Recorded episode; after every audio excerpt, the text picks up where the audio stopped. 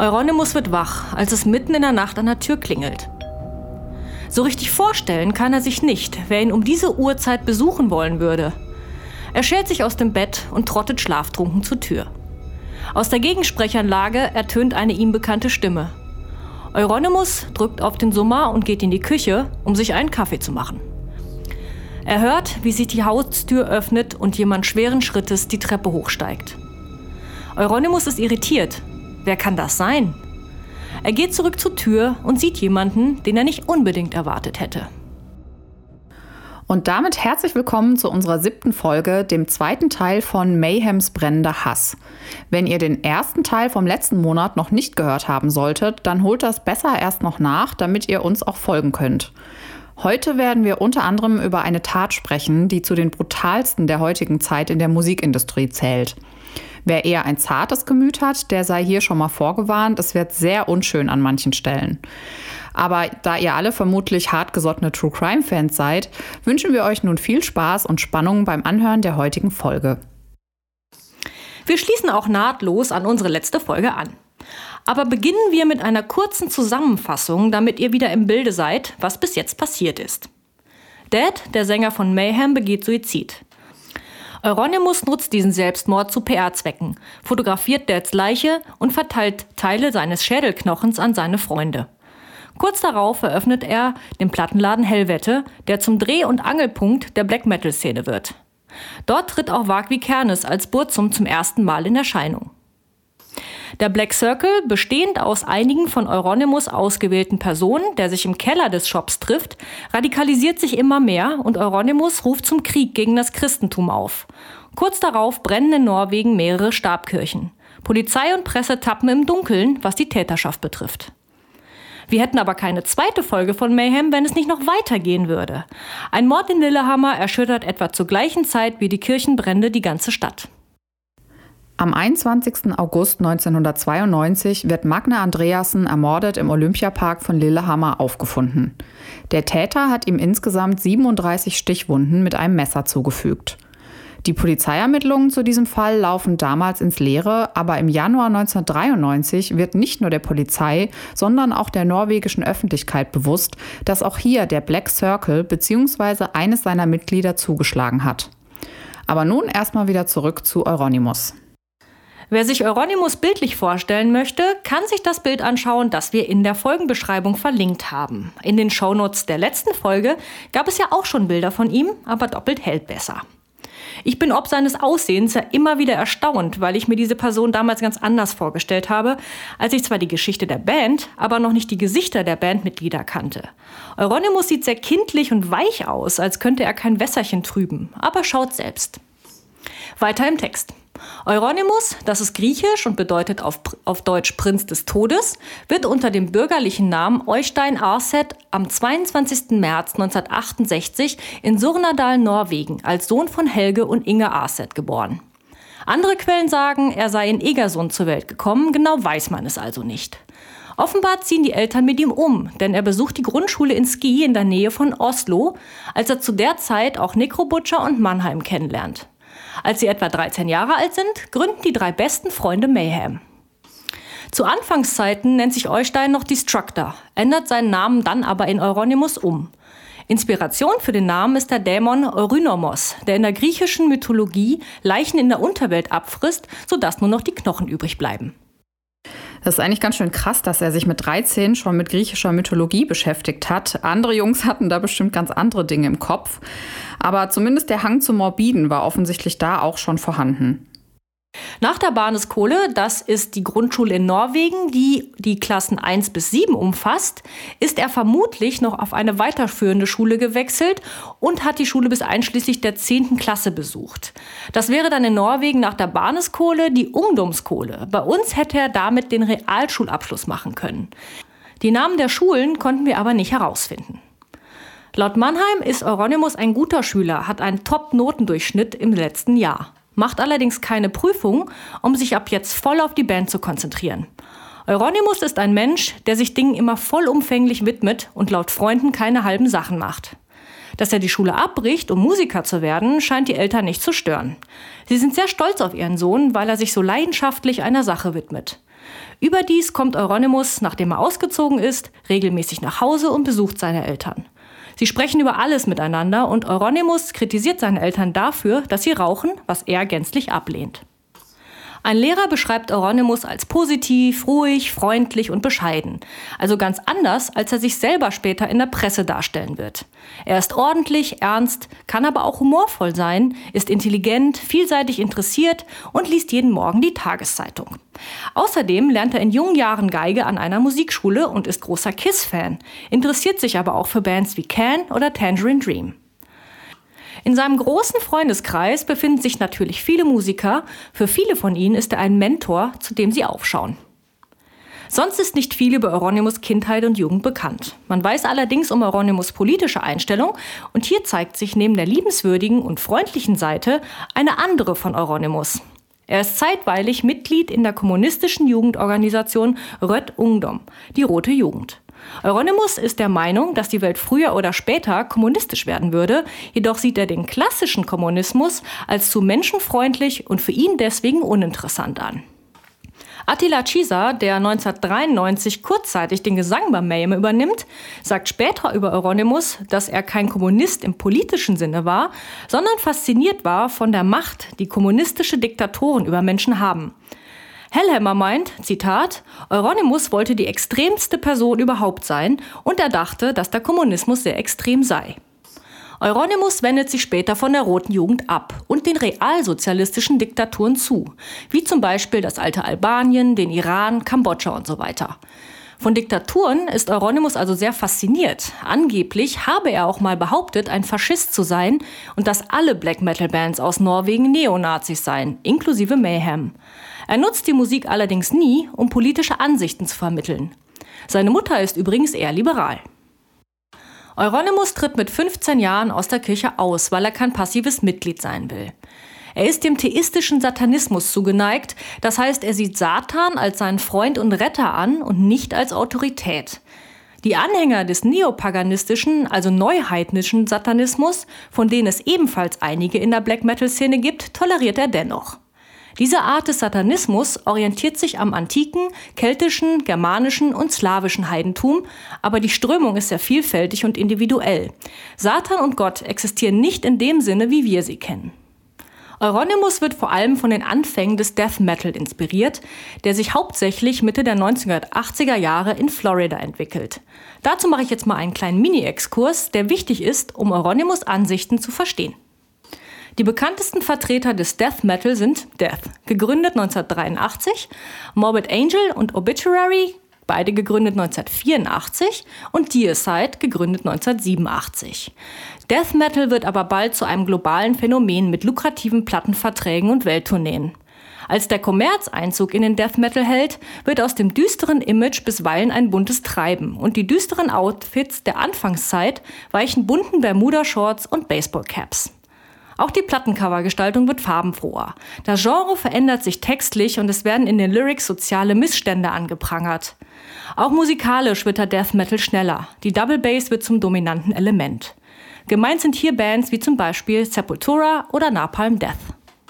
Euronymous ist deswegen mehr als enttäuscht und fühlt sich in seinen Idealen verraten. Er wirft den Bands des neuen Death Metal ihren Humanismus und ihre Sozialkritik vor. Soll es im Death Metal doch eher um die dunklen und bösen Seiten der Welt gehen. Im zweiten Teil des Briefes Two Weeks After Dead Suicide nimmt er Stellung dazu, indem er sagt, wir müssen die Szene wieder zu der machen, die sie in der Vergangenheit war. Dead ist dafür gestorben und jetzt habe ich den Krieg erklärt. Tod dem falschen Black Metal oder Death Metal, auch den trendigen Hardcore-Leuten. Darauf sind wir in der letzten Folge ja auch schon mal zu sprechen gekommen. Der 1,68 Meter große Euronymous wendet sich in der Folge wieder mehr Venom und Bathory zu und beginnt, deren Texte über Mord, Totschlag und Teufelsanbetung, die eigentlich eher augenzwinkernd gemeint waren, nun todernst zu nehmen, um sich von den, wie er sie sieht, unechten Metal-Liebhabern zu differenzieren. Außerdem will er die ganze Szene kontrollieren, was wohl vielen sauer aufstößt. So sagt Sänger Dolk von der Band Kampfer einst in einem Interview, ich weiß sicher, dass viele Leute Eustein aus der Szene haben wollten und damit meine ich, ihn loszuwerden. Auf die Frage, ob diese Leute ihn auch hätten umbringen wollen, sagt Dolk nur Yes. Auch Vikernes ist Euronymous ein Dorn im Auge. Laut ihm sei Euronymous ein Poser, der nur redet und nichts davon in die Tat umsetzt, den Satanismus und den Hass auf die Kirche also nicht wirklich ernst nimmt. Vikernes gefällt diese Einstellung gar nicht. Er will Echtheit. Interessanterweise will Euronymous dies ja auch. Warum die eigentlich gleichen Meinungen trotzdem von Vikernes als unterschiedlich aufgefasst werden, darüber kann man nur spekulieren. Zunächst sind Vikernes und Euronymous aber Freunde, doch die Beziehung zwischen den beiden bröckelt schnell. Spätestens als Vikernes mehr oder minder inkognito ein Interview in der norwegischen Zeitung Bergens Tidende gibt. Dazu wird euch Maike nun etwas erzählen. Genau, Vikernes wird damals von zwei Nachwuchsjournalisten interviewt, die hoffen, das Interview an die Zeitung Bergens Tidende verkaufen zu können. Doch bevor es in den Druck gehen kann, wird der Kriminaljournalist Finn Björn Tönder darauf aufmerksam, da Vikernes in dem Text seine Beteiligung an den Kirchenbränden aus dem Vorjahr offenlegt. Tönder hatte schon zuvor gegenüber der Polizei den Verdacht geäußert, dass die Taten eventuell aus dem satanistischen Umfeld stammen könnten. Grund dafür war, dass bei der Van Toft-Ruine unter anderem auch ein totes Tier gefunden wurde, welches ganz offensichtlich nicht durch den Brand ums Leben gekommen war. Die Polizei nimmt diesen Hinweis von ihm damals allerdings nicht ernst und so wird er nun lieber selbst tätig. Er verabredet sich mit Vikernes in seiner Wohnung unter dem Vorwand, einen richtigen Zeitungsartikel mit Fotos über ihn veröffentlichen zu wollen. Vikernes nutzt diese Gelegenheit, sich selbst und seine Ideologien in den Mittelpunkt stellen zu können, natürlich gerne. Er empfängt den Journalisten in seiner Wohnung. Für den Fotografen posiert er bewaffnet mit Messern und einem Schlagring. Die langen Haare hängen vor seinem Gesicht, sodass er kaum zu erkennen ist. Tönder merkt relativ schnell, wie bereitwillig der junge Mann seine Fragen beantwortet und drängt ihn während des Interviews immer wieder dazu, seine angeblichen Taten und sein Wissen mit Einzelheiten zu unterfüttern. Und genau diese Einzelheiten sind es auch, die letzten Endes nicht nur zu seinem Verhängnis werden. Denn während Vikernes der Meinung ist, er würde lediglich Werbung für sein neues Burzum-Album machen, verrät er am Ende dann doch zu viel. Zum einen erwähnt er eben das tote Tier, nämlich einen Hasen, das man bei der Fantoft-Kirche gefunden hatte. Allerdings war dieses Detail bis dahin nur der Polizei und der Presse, die am Tatort anwesend war, bekannt. Die Öffentlichkeit hatte bis zu diesem Zeitpunkt noch ganz bewusst nichts davon erfahren, da der Hinweis als Täterwissen zurückgehalten worden war. Zum anderen erwähnt er eher beiläufig plötzlich den Mord an Andreasen in Lillehammer, der von der Polizei bisher noch nie mit der Black Metal-Szene in Verbindung gebracht worden war. Der Zeitungsartikel geht noch am selben Tag in den Druck und bleibt für Vikernes nicht ohne Konsequenzen. Er wird kurz danach verhaftet und verhört. Allerdings wird er nach sechs Wochen Untersuchungshaft wieder auf freien Fuß gesetzt, da sie ihm nichts nachweisen können. Aber anstatt sich von nun an bedeckt zu halten, startet Vikernes zusammen mit Euronymous direkt den nächsten Angriff in Anführungszeichen auf die Öffentlichkeit. Die beiden wirken an dem legendären Enthüllungsbericht über den Black Metal des berühmten Rock- und Metal-Magazins Kerrang mit. Sie bringen sich in ihren Interviews erneut in Verbindung mit den Kirchenbränden. Außerdem stellen sie sich als knallharte Typen dar, die auch nicht vor Mord zurückschrecken würden. Zitat Euronymous – mir ist egal, wenn Leute sterben, selbst in meinem Bekanntenkreis. In mir gibt es keine Gefühle mehr. Auch wenn Euronymous Aussagen in dem Bericht ähnlich sind wie die von Vikernes, so erntet dieser erneut mehr Interesse und Aufmerksamkeit, allein schon deshalb, weil er gerade erst aus der Untersuchungshaft entlassen worden ist. Diese ganzen Vorkommnisse, in denen die beiden zwar vermeintlich vereint für eine Sache kämpfen, gießen allerdings noch weiter Öl ins Feuer. Sowohl die Rivalität um Anerkennung in der Szene als auch der Neid aufeinander sollen die beiden bald völlig entzweien. Wie Kernes ist von Euronymous genervt. Wie Dani ja schon berichtet hat, wirft er ihm immer wieder vor, nicht so true zu sein, wie er das immer behauptet. Außerdem schulde Euronymous ihm Geld. Das mit dem Geld stimmt vermutlich sogar, da Euronymous ja in demselben Interview, in dem er auch behauptet, dass Dead sich nur umgebracht hat, weil er durch die zunehmende Kommerzialisierung des Black Metal keinen Grund mehr zu leben hätte, auch zugibt, dass er im Zuge der Gründung von Death Like Silence Productions Geld von Burzum erhalten hat. Auch Euronymous selbst nimmt die veränderte Stimmung wahr. Für ihn stellt Vikernes offenbar eine Bedrohung dar, der durch die ganze Aufmerksamkeit, die seinetwegen nun auf den Black Metal gezogen wird, zu dessen Kommerzialisierung beiträgt. Also eigentlich genau der gleiche Vorwurf, wie Vikernes ihm gegenüber erhebt. Er äußert gegenüber Freunden, dass er Vikernes gerne loswerden würde und schließt Mord dabei nicht vollständig aus. Bevorzugt allerdings die Idee, ihn aufgrund der Kirchenbrände an die Polizei zu verraten. Dass es dazu aber dann nicht mehr kommen wird, ahnt zu diesem Zeitpunkt noch niemand. Nur kurze Zeit später, in der Nacht vom 9. auf den 10. August 1993, wird Euronymous im Treppenhaus vor seiner Wohnung in Oslo tot aufgefunden. Die Polizei stellt fest, dass er insgesamt 24 Stichverletzungen, vor allem im Rücken, Hals und Kopf erlitten hat. Er ist lediglich mit seiner Unterwäsche bekleidet und liegt in einer riesigen Blutlache. Es wird vermutet, dass er um circa 3 Uhr nachts dem Täter noch selbst die Tür aufgemacht hat und dann von ihm angegriffen worden ist. Die Nachricht über seinen Tod erschüttert die ganze Black Metal-Szene, doch als sich dann herausstellt, dass Vikernes mit dem Mord in Verbindung stehen soll, ist der Schock natürlich noch viel größer. Dieser wird am 19. August in seiner Wohnung verhaftet. Dabei finden die Polizeibeamten unter anderem 3000 Patronen und 150 Kilogramm Sprengstoff. Folgende Indizien vom Tatort haben die Polizei dabei auf seine Spur gebracht. Zum einen konnten seine Fingerabdrücke in Euronymous Blut im Treppenhaus gesichert werden.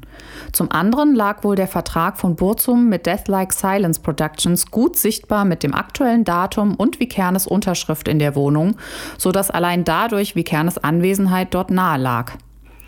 Bei den folgenden Ermittlungen kristallisiert sich dann folgendes Szenario heraus, welches in erster Linie auf den Aussagen von Snorre Ruch, auch Blackthorn genannt, sowie auch den Indizien am Tatort basiert.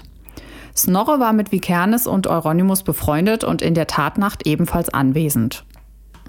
Vikernes macht sich in der besagten Nacht zusammen mit Snorre, bewaffnet mit Messern, Beilen und einem Baseballschläger, auf nach Oslo zu Euronymous Wohnung. Handschuhe hat er angeblich auch dabei, vergisst aber diese anzuziehen. Er klingelt Euronymous um 3 Uhr nachts wach unter dem Vorwand, seinen Vertrag mit Deathlike Silence Productions mit ihm besprechen zu wollen. Eben jener Vertrag, der dann auch tatsächlich in der Wohnung gefunden wird. Snorre wartet draußen beim Wagen. In dem Apartment greift Vikernes Euronymous mit seinem Messer an. Ob es vorher zwischen den beiden zu einem Streit gekommen ist, ist unklar. Euronymous versucht zu fliehen, erleidet aber dennoch, wie schon erwähnt, eine Vielzahl an Stichwunden und verblutet in seinem eigenen Treppenhaus. In der späteren Gerichtsverhandlung soll angeblich berichtet worden sein, dass Euronymous nur deshalb sterben musste, weil er zusätzlich noch in einen Glassplitter von einer zur Bruch gegangenen Lampe getreten ist, die seine Fußschlagader durchtrennt haben soll. Und dass die Stichverletzungen alleine noch nicht tödlich gewesen wären. Aber da diese Details auch wieder nur durch Dritte übermittelt wurden, sind sie eher mit Vorsicht zu genießen. Snorre kommt, angelockt durch Euronymous Hilfeschrei, ebenfalls ins Treppenhaus gelaufen, aber wird beim Anblick des vielen Blutes ohnmächtig. Wie Kernes selbst behauptet zunächst, dass er Euronymous nur aus Notwehr erledigen musste. Zitat, I had to finish him off. Er behauptet, dass er ohne böse Absichten, aber dennoch vorbereitet zu Euronymous gefahren ist, da er von anderen gehört hatte, dass Euronymous ihn umbringen wolle und dass er eine Schusswaffe in seinem Schlafzimmer dafür bereithalte. Er beteuert, dass es Euronymous war, der ihn zuerst angegriffen hat und er sich nur gewehrt hat. Allerdings ändert sich die Version dann später und ist bis heute auch so geblieben. In dieser neuen Version gibt Vikernes immerhin zu, dass er Euronymous auch außer Gefecht hätte setzen können, indem er ihn lediglich verprügelt. Er hat sich dann aber doch spontan dazu entschieden, ihn einfach direkt umzubringen, weil er befürchtete, dass Euronymous ihn sonst nie in Ruhe gelassen und vielleicht bei anderer Gelegenheit selbst umgebracht hätte. Damit ist Notwehr also vom Tisch, auch wenn sich Vikernes bis heute als Opfer eines Justizirrtums darstellt. Seine Geschichte steht allerdings von Anfang an eher auf wackeligen Beinen, da in Euronymous Wohnung gar keine Schusswaffe gefunden wird und der ganze Tatort auch eher untypisch für eine Notwehrsituation aussieht. Aussagen bzw. Behauptungen aus der Szene, dass Vikernes sich und Snorre mit Hilfe eines Bekannten ein falsches Alibi verschaffen wollte oder auch, dass er den Mord an Euronymous einem Bekannten gegenüber gestanden hat und das schon bevor die Öffentlichkeit überhaupt über Euronymous Tod informiert wurde, sind auch hier wieder mit Vorsicht zu genießen. Sie sind für viele in der Szene aber eindeutige Beweise für seine Schuld. Wirklich ausschlaggebend für das später gefällte Urteil ist die Aussage seines Begleiters. Snorre sagt aus, dass er und Vikernes schon mit dem Vorsatz, Euronymous zu töten, nach Oslo gefahren sind. Was ihn für die Polizei dabei glaubwürdig erscheinen lässt, ist die Tatsache, dass er sich damit auch selbst schwer belastet. Ein namentlich nicht bekannter Dritter, der zwar nicht mit am Tatort war, aber von Vikernes ursprünglich als Beifahrer angefragt wurde, verschafft Vikernes und Snorre wohl erst noch ein Alibi. Er wendet sich dann aber auf Druck der Polizei letzten Endes gegen die beiden und sagt aus, dass auch er von Vikernes Plänen im Vorfeld wusste. Und so kommt es dann auch, dass sowohl Vikernes als auch Snorre für den Mord an Euronymous verurteilt werden. Ersterer erhält als Hauptschuldiger die Höchststrafe von 21 Jahren. Snorre wird wegen Beihilfe zum Mord zu acht Jahren verurteilt. Darüber hinaus werden wie Kernes noch weitere Straftaten angelastet, und zwar Brandstiftung in drei Fällen, versuchte Brandstiftung in einem Fall sowie der Besitz von Waffen und Sprengstoff. Es wird vermutet, dass damit ein bekannter linken Treffpunkt in Oslo oder aber auch die Nidaros-Kathedrale in Trondheim gesprengt werden sollte. Letzten Endes sitzt er 15 von den 21 Jahren ab und wird dann im Jahr 2009 auf Bewährung entlassen. Ein missglückter Fluchtversuch im Jahr 2003, bei dem Vikernes von der Polizei bewaffnet mit einem Automatikgewehr und 700 Schuss Munition aufgegriffen wird, verlängerte die Haftstrafe um insgesamt 13 Monate. Über das Gerichtsverfahren an sich weiß man leider nicht wirklich viel. Lediglich zwei Dinge gingen damals durch die Presse. Zum einen ein Video, in dem zu sehen ist, dass Vikernes als Reaktion auf die Urteilsverkündung hämisch grinst. Zum anderen, dass er die Höchststrafe unter anderem aufgrund der Brutalität seines Angriffs auf Euronymous erhalten hat. Ersteres begründet er später damit, dass sich das ganze Verfahren für ihn wie ein einziger Witz angefühlt hat, da er eigentlich vollkommen unschuldig ist. Deshalb auch das Lachen. Die Tatsache, dass er Sekunden zuvor mit gerade mal 20 Jahren für den Mord an seinem ehemals sehr guten Freund verurteilt wurde, scheint ihn dabei sehr wenig zu interessieren und es stellt sich vermutlich nicht nur mir die Frage, was ist da eigentlich schiefgelaufen? Dani, erzähl uns doch mal etwas mehr über die Person Wag Vikernes. Das mache ich doch gern. Wie immer gibt's von uns für euch aus bekannten Gründen vom Täter kein Foto. Wer mag, kann ihn ja googeln. Fotos gibt es dazu Hauf. Christian Vikernes wird am 11. Februar 1973 in der Nähe von Bergen in Norwegen geboren. Seine Mutter arbeitet, laut Vikernes eigener Aussagen, bei einer großen Ölgesellschaft. Sein Vater ist im IT-Bereich tätig und sein älterer Bruder ist Bauingenieur. Als Vikernes sechs Jahre alt ist, zieht er mit seiner Familie für ein Jahr nach Bagdad, da sein Vater dort angeblich für Saddam Hussein ein Computerprogramm entwickelt. Was ich ehrlich gesagt für erstunken und erlogen halte. ja, ist möglich. Er besucht in Bagdad eine irakische Schule. Laut Vikernes wird er dort das erste Mal auf Rassenfragen aufmerksam. Körperliche Züchtigung ist in der Schule alltäglich. Er selbst sei aber nie geschlagen worden. Die Mutter kann sich nicht vorstellen, woher ihr Sohn seine rechtspopulistische Einstellung hat. Sein Vater hat zu Hause eine Hakenkreuzfahne gehabt, doch Vikernes hält ihn für einen Heuchler, da dieser sich Sorgen machte, dass sein Sohn zu einem Nazi werden könnte. Seine Mutter sei laut Vikernes allerdings sehr rassenbewusst, wie er es nennt, gewesen, da sie Angst hatte, er würde mit einem schwarzen Mädchen nach Hause kommen. Vikernes Eltern lassen sich scheiden, als Christian zwölf Jahre alt ist. Also ich kann mir dann irgendwie doch ganz gut vorstellen, woher diese Einstellung kommt. Ach was. Zur selben Zeit entdeckt er den Heavy Metal für sich, vor allem Iron Maiden und beginnt mit 14 Jahren Gitarre zu spielen. Vorher hatte Vikernes viel klassische Musik, insbesondere Tchaikovsky gehört. Mit 17 Jahren steigt er bei Old Funeral ein und spielt auch bei der Band Urukai. Ein Jahr später startet er sein Ein-Mann-Projekt Burzum, kommt bei Death Like Silence Productions unter und im Folgejahr ersetzt er bei Mayhem Necro Butcher am Bass, der ja die Band nach der Suizid ein Jahr zuvor verlassen hatte. Vikernes ist aber nur auf dem 1994 erschienenen Album De Mysteriis Dom Satanas zu hören. Die Familie von Euronymous bittet Hellhammer, die Basslinien von Vikernes zu entfernen. Hellhammer hält es jedoch für, Zitat, angemessen, dass der Mörder und das Opfer auf derselben Platte sind. Neben Varg, zu Deutsch Wolf, nennt er sich zwischenzeitlich Count Grishnak, benannt nach einem Ork aus Tolkiens Herr der Ringe, ein Buch, von dem Vikernes offenbar sehr fasziniert ist.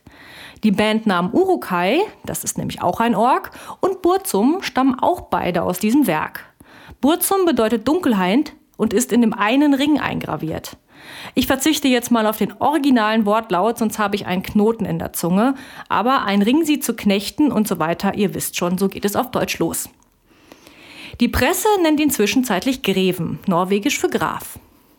Während seiner Inhaftierung gründet er angeblich die norwegische Heidenfront, eine internationale Neonazi-Organisation, die in den späten 1990er und frühen 2000er Jahren aktiv ist.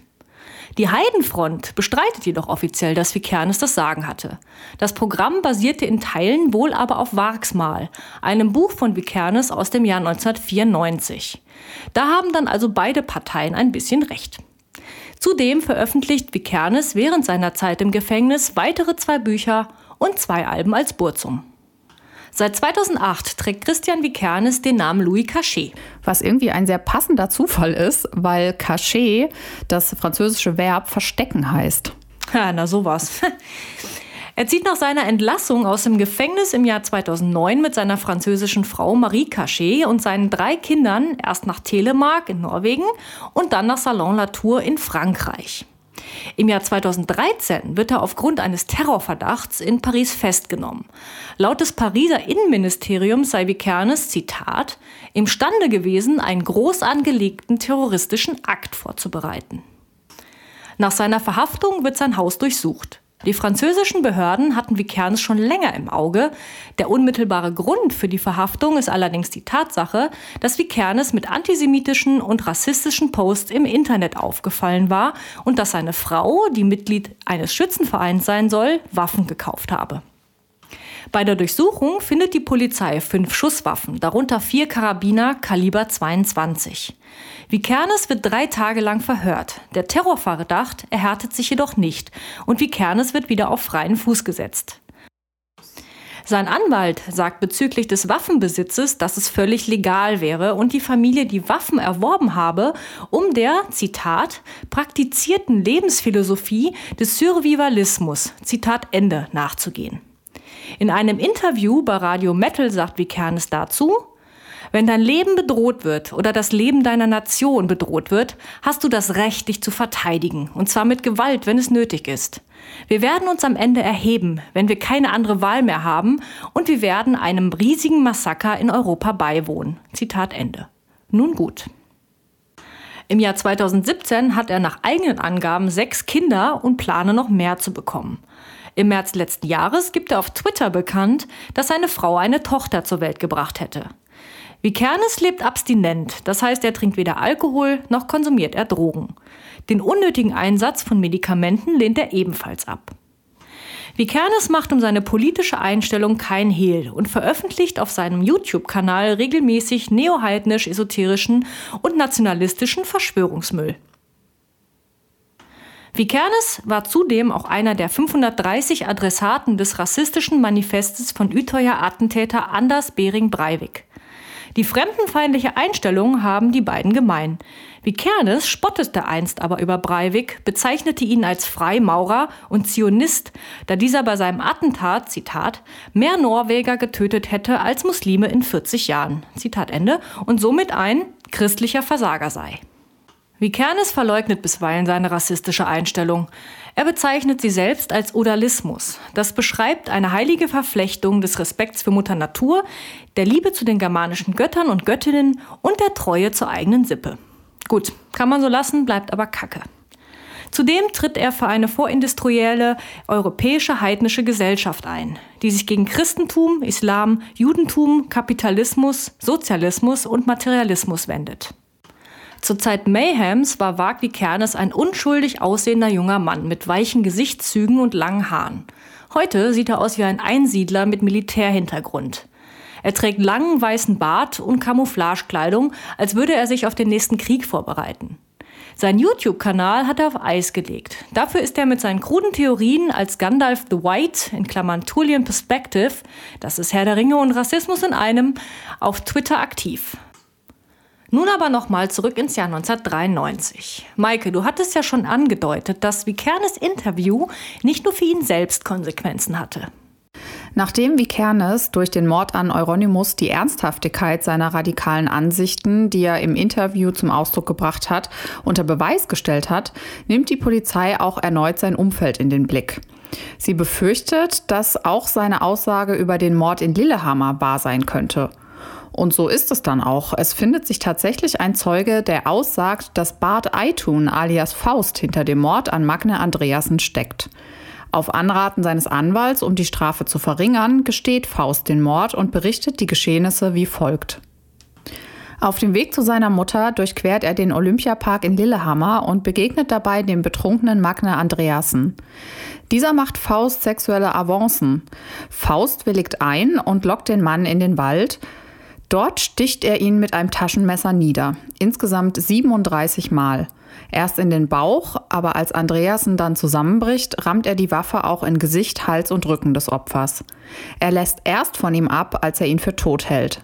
Aber als das Opfer dann doch noch Geräusche von sich gibt, kehrt er zu ihm zurück und tritt ihn gegen den Kopf, um absolut sicher zu gehen. Danach macht er sich auf den Weg zum Haus seiner Mutter, wäscht sich dort und geht schlafen. Angeblich erzählt er nach seiner Rückkehr nach Oslo wie Kernes und Euronymous davon. Dann seien sie zu dritt losgezogen, um die Holmenkollenkapelle in Oslo anzuzünden. Euronymous Beteiligung an den Bränden ist ja, wie schon in der letzten Folge erwähnt, bis heute umstritten, aber Faust muss sich neben Vikernes auf jeden Fall dafür verantworten. Für den Mord sowie den Kirchenanschlag und den Besitz von Waffen wird er zu insgesamt 14 Jahren Haft verurteilt, muss aber lediglich neun Jahre davon absitzen. Puh, eigentlich sehr wenig für so eine gewaltsame Tat. Ich meine, ich finde, was die Ruchlosigkeit angeht, steht es dem Mord an Aronimus nichts nach. Wahrscheinlich hatte er kein Motiv, das bei ihm einen gewalttätigen Charakter bestärkt hätte. Das sieht bei Vikernes ja anders aus. Da ist ja bis heute nicht mal ein Funken Reue zu spüren. So ist es, denn auch wenn Faust die Tat an sich offen gesteht, so ist er doch bis heute sehr verschlossen, was das Motiv betrifft. Direkt nach der Tat behauptet er, dass er einfach gerne wissen wollte, wie es ist, einen Menschen zu töten. In seinem Freundes- und Bekanntenkreis regten sich allerdings schon damals Zweifel, was diese Aussage betrifft, da sie Faust eigentlich nicht als gewalttätigen Menschen kennengelernt hatten. Es gibt die Theorie, dass das Opfer Faust nicht einfach nur angesprochen, sondern stattdessen angegriffen und versucht hat zu vergewaltigen was seine Wut, und ich wiederhole hier nochmal, wir reden hier von 37 Stichwunden, erklären würde, aber auch warum er die wahren Geschehnisse lieber nicht ans Licht kommen lassen will, da sie dem Image des harten Black Metalers natürlich widersprechen würden. Er selbst spricht in einem Interview im Jahr 2018 ebenfalls von der unbändigen Wut, die er damals verspürt hat und die er so noch nicht kannte und die auch eigentlich nicht seinem Wesen entspricht. Was jetzt genau die Wut ausgelöst hat, lässt er aber weiterhin offen. Wir fassen also nochmal zusammen. Von April 1992 bis August 1993, also in einem Zeitraum von nur knapp mehr als einem Jahr, begeht der Sänger von Mayhem Suizid, werden mehrere Kirchen von Mitgliedern des Black Circle niedergebrannt, tötet Faust einen Mann in Lillehammer und Vikernes bringt seinen Freund Euronymous um. Ja, und was uns in allen unseren Diskussionen zu dieser ganzen Geschichte immer wieder beschäftigt hat, ist in erster Linie die Frage nach den Gründen. Und diese Frage stellen sich bis heute auch viele andere. Auch Dale Patterson beschäftigt sich in seinem Buch Black Metal Evolution of the Cult mit dieser Frage und er gibt dabei zwei sehr interessante Fakten zu bedenken. Zum einen die Tatsache, dass in der damaligen Szene weder Unmengen an Alkohol noch Drogen eine Rolle gespielt haben. Die Jugendlichen hatten einfach weder das Geld noch den Zugang dazu. Eine Eskalation im Drogenrausch ist also ausgeschlossen und fällt damit als Grund schon mal weg. Der zweite interessante Fakt ist, dass es keine wirkliche Erklärung für den extremen Hass auf das Christentum gibt. Zwar haben sich in den 90er Jahren viele Norweger bewusst vom Glauben abgewendet, aber dennoch gingen die wenigsten so weit, deswegen direkt Kirchen anzuzünden. Keiner der Mayhem-Mitglieder ist in einer streng religiösen Umgebung aufgewachsen oder wurde irgendwelchen Zwängen ausgesetzt, sodass es für eine Rebellion in diesem Ausmaß eigentlich auch keinen Anlass gab. Andi Brings, ehemaliges Mitglied von Sodom in den 90er Jahren, den wir euch auch schon in der letzten Folge vorgestellt haben, hat sich auch zu diesem Thema geäußert. Zitat Andi. Ich glaube, dass es auf junge Menschen eine gewisse Faszination ausüben kann, sich mit Satanismus etc. zu beschäftigen, auch um die Eltern zu schocken und Mitschülern und Normalos zu zeigen, dass man nicht dazugehört. Ein tiefes und komplexes Thema. Sowas sollte dann aber irgendwann mit einer gewissen sittlichen Reife in Gesellschaftskritik und ähnliche Dinge umschlagen, sonst wird es albern. Es ist natürlich auch eine Masche im Metal, sich mit Symbolen und Riten zu schmücken und interessant zu machen, weil es gut zusammenpasst und sich noch besser verkaufen lässt. Zitat Ende. Dass diese sittliche Reife bis heute zu fehlen scheint, ist auffällig, wenn man sich mit den Fällen und Personen sowie auch ihrer Entwicklung von damals bis heute beschäftigt. Allen Beteiligten scheint Empathie für andere Menschen eher fremd zu sein. Gerade Vikernes und Necrobutcher geben auch bis heute noch sehr gerne und ausgiebig ihre Meinung zur damaligen Zeit in Interviews preis. Aber wir haben kein einziges Interview gefunden, in dem auch nur einer der beiden Reue oder zumindest Bedauern gegenüber den Opfern und ihren Familien zum Ausdruck bringt. Eher sogar das Gegenteil. Vikernes behauptet bis heute, dass Euronymous seinen Tod selbst verschuldet hat und dieser auch kein großer Verlust war. In einem Zitat, was er so wortwörtlich auf Twitter gesagt hat und gerade auch erst vor kurzem, nämlich am 13. Januar 2022, sagt er, I only killed a communist that hardly even qualifies as someone. Ja, das ist auch so ein typisches Nazi-Sprech, Menschen nicht als Menschen anzusehen. Er muss halt seine Gesinnung immer wieder preisgeben. Ja, ganz schön krass. Ähm, Necrobutcher äußert sich in einem Interview nicht ganz so krass, aber deutet zumindest an, dass er Vikernes Beweggründe verstehen kann und ihm nichts nachträgt. Dass die Band Mayhem auch weiterhin mit Gewalt eher lässig umgeht, zeigt auch ein Vorfall, der sich bei einem ihrer Konzerte in Bergen im Jahr 2003 zugetragen hat. Als Teil der Show wirft die Band damals einen blutigen Schafskopf in die Zuschauermenge.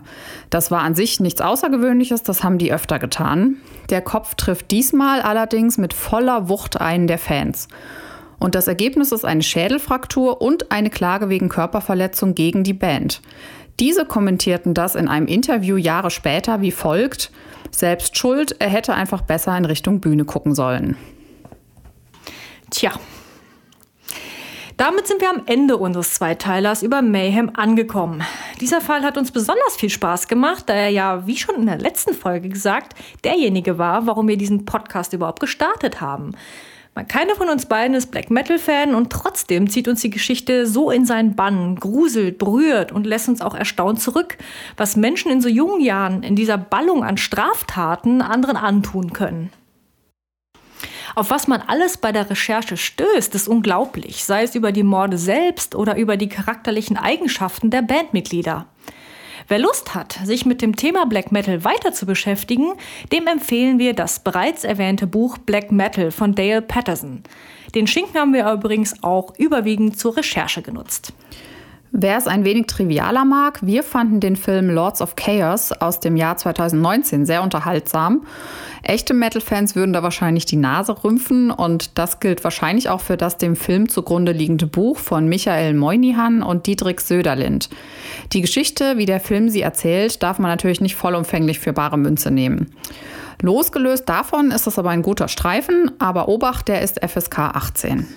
Bevor wir uns nun von euch verabschieden, danken wir an dieser Stelle nochmal Andy Brinks für seine Unterstützung auch bei dieser Mayhem-Folge.